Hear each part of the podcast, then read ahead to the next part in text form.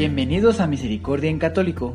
La finalidad de este podcast es compartirte la insondable misericordia de nuestro Señor Jesucristo, apoyándonos de literatura de santos como la biografía y diario de Santa Faustina, testimonios, temas para poner en práctica día a día para el crecimiento a la devoción de la Divina Misericordia.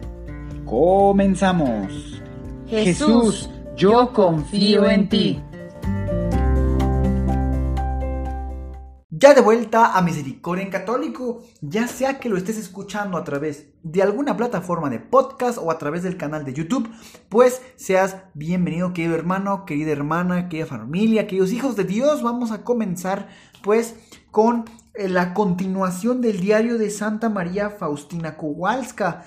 La vez última nos quedamos en el numeral 150 y en esta ocasión bueno, vamos a poder continuar a través del numeral 151. Así que bueno, los que aún no han estado escuchando los anteriores audios, los invito a que vayan y los escuchen. Les recuerdo que todo esto nos puede ayudar para seguir creciendo en nuestra vida, ¿verdad? Para seguir eh, los pasos, el camino de los santos para llegar a Jesucristo nuestro Señor. Así que bueno, dispongamos nuestros oídos, nuestros eh, pensamientos, todo el ser que Dios nos, pues, nos ha regalado para poder abrirnos a, al Espíritu Santo que fluye en nosotros. Vamos a comenzar en el numeral 151.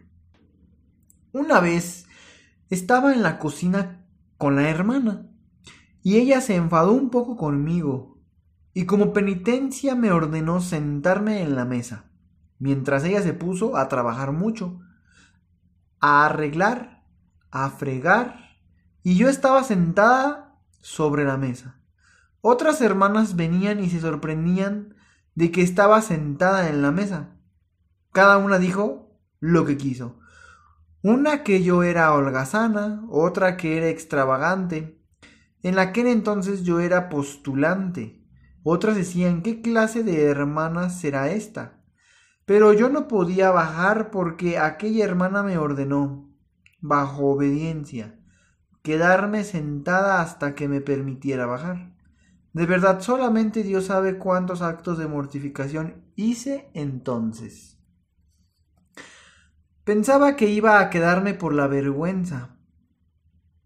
También pensaba que iba a quemarme por la vergüenza. Dios mismo lo permitía a veces para mi formación interior, pero el Señor me recompensó por aquella humillación con gran consuelo.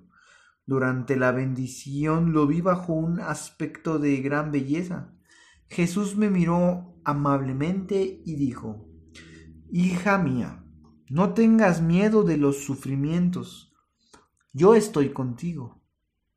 Una noche estaba yo de guardia y sufría tanto en el alma por esta imagen que debía pintar, que ya no sabía qué hacer. Los continuos intentos de hacerme creer que era una ilusión y por otro lado un sacerdote me dijo que quizá a través de esta imagen Dios quisiera ser adorado, pero eso debía procurar pintarla. Pero mi alma estaba muy cansada. Al entrar en la pequeña capilla, acerqué mi cabeza al tabernáculo y llamé, y dije, Jesús, mira qué grandes dificultades tengo por esta imagen.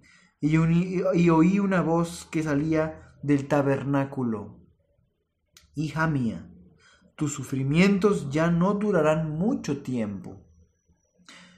Un día vi dos caminos, un camino ancho cubierto de arena y flores, lleno de alegría y de música y de otras diversiones. La gente iba por ese camino bailando y divirtiéndose. Llegaban al final sin advertir que ya era el final. Pero al final del camino había un espantoso precipicio, es decir, el abismo infernal. Aquellas almas caían ciegamente en ese abismo.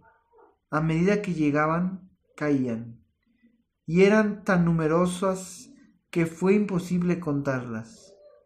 Y vi también otro camino, o más bien, un sendero, porque era estrecho y cubierto de espinas y de piedras, y las personas que por él caminaban tenían lágrimas en los ojos y sufrían distintos dolores. Algunas caían sobre las piedras, pero enseguida se levantaban y seguían andando. Y al final del camino habían un espléndido jardín, lleno de todo tipo de felicidad, y allí entraban todas aquellas almas. Enseguida, desde el primer momento, olvidaban sus sufrimientos. Cuando era la adoración de las hermanas de la familia de María, al anochecer, con una de las hermanas fui a esa oración. Fui a esa adoración cuando entré en la capilla, la presencia de Dios envolvió mi alma enseguida. Oraba así como en ciertos momentos, sin decir una palabra. De repente vi al Señor que me dijo, has de saber que si descuidas la cuestión de pintar esta imagen y de toda la obra de la misericordia, en el día del juicio responderás de un gran número de almas. Después de estas palabras del Señor, cierto temblor y un temor entraron en mi alma. No lograba tranquilizarme sola. Me sonaban estas palabras. Si el día del juicio divino deberé responder no solamente de mí misma, sino también de otras almas. Estas palabras se grabaron profundamente en mi corazón. Cuando volví a casa entré en el pequeño Jesús. Caí de cara al suelo delante del Santísimo Sacramento y dije al Señor, haré todo lo que esté en mi poder, pero te ruego, quédate siempre conmigo y dame fortaleza para cumplir tu santa voluntad, porque tú puedes todo y yo no puedo nada por mí misma. Desde hace algún tiempo me sucede sentir en el alma cuando alguien reza por mí. Lo siento inmediatamente en el alma.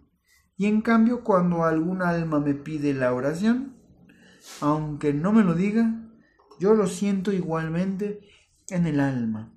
Lo siento como una inquietud, como si alguien me llamara. Cuando rezo, obtengo la paz. Una vez deseaba mucho acercarme a la Santa Comunión, pero tenía cierta duda y no me acerqué. Sufrí terriblemente a causa de ello. Me parecía que el corazón se me reventaría del dolor. Cuando me dediqué a mis tareas con el corazón lleno de amargura, de repente Jesús se puso a mi lado y me dijo, Hija mía, no dejes la Santa Comunión, a no ser que sepas bien de haber caído gravemente. Fuera de esto no te detengas ningunas dudas en unirte a mí en mi misterio de amor. Tus pequeños defectos desaparecerán en mi amor como una pajita arrojada a un gran fuego. Debes saber que me entristeces mucho cuando no me recibes en la Santa Comunión. Por la noche, al entrar en la pequeña capilla, oí en el alma estas palabras. Hija mía, considera estas palabras y sumido en la angustia oraba más tiempo.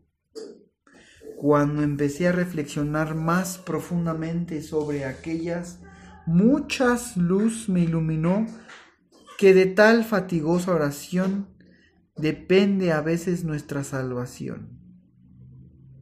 Cuando fui a Caker para sustituir algún tiempo a una de las hermanas, una tarde atravesé la huerta y me detuve a la orilla del lago, y durante un largo momento me quedé pensando en aquel elemento de la naturaleza de repente vi a mi lado al Señor Jesús que me dijo amablemente, Lo he creado todo para ti, esposa mía, y has de saber que todas las bellezas son nada en comparación con lo que te ha preparado, con lo que te he preparado en la eternidad. Mi alma fue inundada de un consuelo tan grande que me quedé ahí hasta la noche, y me pareció que estuve un breve instante. Aquel día lo tenía libre, destinado al retiro espiritual de un día, pues tenía plena libertad para dedicarme a la oración. Oh, qué infinitamente bueno es Dios. Nos persigue con su bondad. Con mucha frecuencia el Señor me concede las mayores gracias cuando ya no las espero en absoluto. Hostia santa, tú estás encerrada para mí en un cáliz de oro para que en la grande selva del exilio yo camine pura, inmaculada, intacta, y que lo haga el poder de tu amor. Hostia santa, habita en mi alma purísimo amor de mi corazón, que tu luz disipe las tinieblas. Tú no niegas la gracia a un corazón humilde. Hostia santa, delicia del paraíso, aunque ocultas tu belleza, y te presentas en mí en una miga de pan. La fuerte fe desgarra este velo. Pues bien, queridos hermanos, hemos llegado hasta el numeral 160 y pues bueno, creo que en esta ocasión Santa Faustina nos, nos muestra, ¿verdad? Nos muestra contemplar el día de hoy? Pues una, la obediencia, ¿verdad?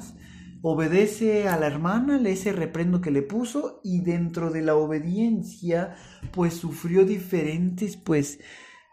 Ah, nos menciona ahí una palabra, no la recuerdo en este momento, pero es algo así como humillaciones, tal vez esa era la palabra.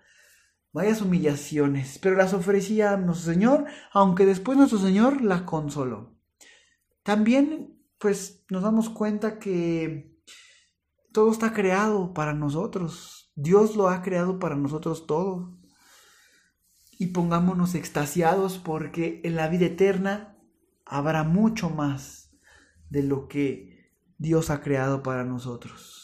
Estemos siempre con los ojos atentos a la voluntad de Dios. Recordemos ser humildes, poder servir. Y bueno, al final Santa Faustina escribe una oración, una oración que fue lo último que les, les leí. Y pues bueno, qué gran consuelo saber que Dios siempre está con nosotros.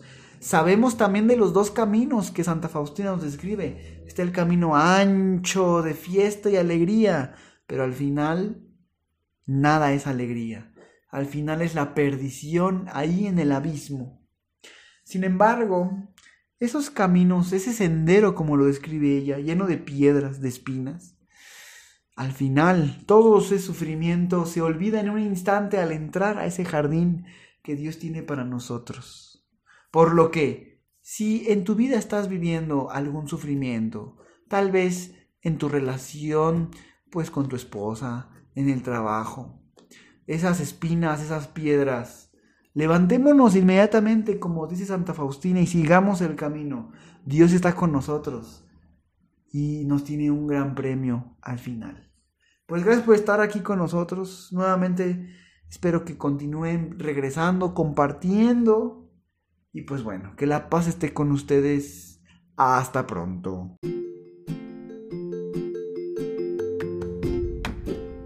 Si es la primera vez que escuchas nuestro podcast, te invitamos a que escuches el numeral 0,1,1, que habla sobre las temáticas que se desarrollan en este podcast y el lenguaje que hemos propuesto para identificar cada una de ellas, y así sea más fácil para ti escuchar las que más te agraden. Te dejamos el link del audio y la lista de las temáticas en la descripción que este audio tiene.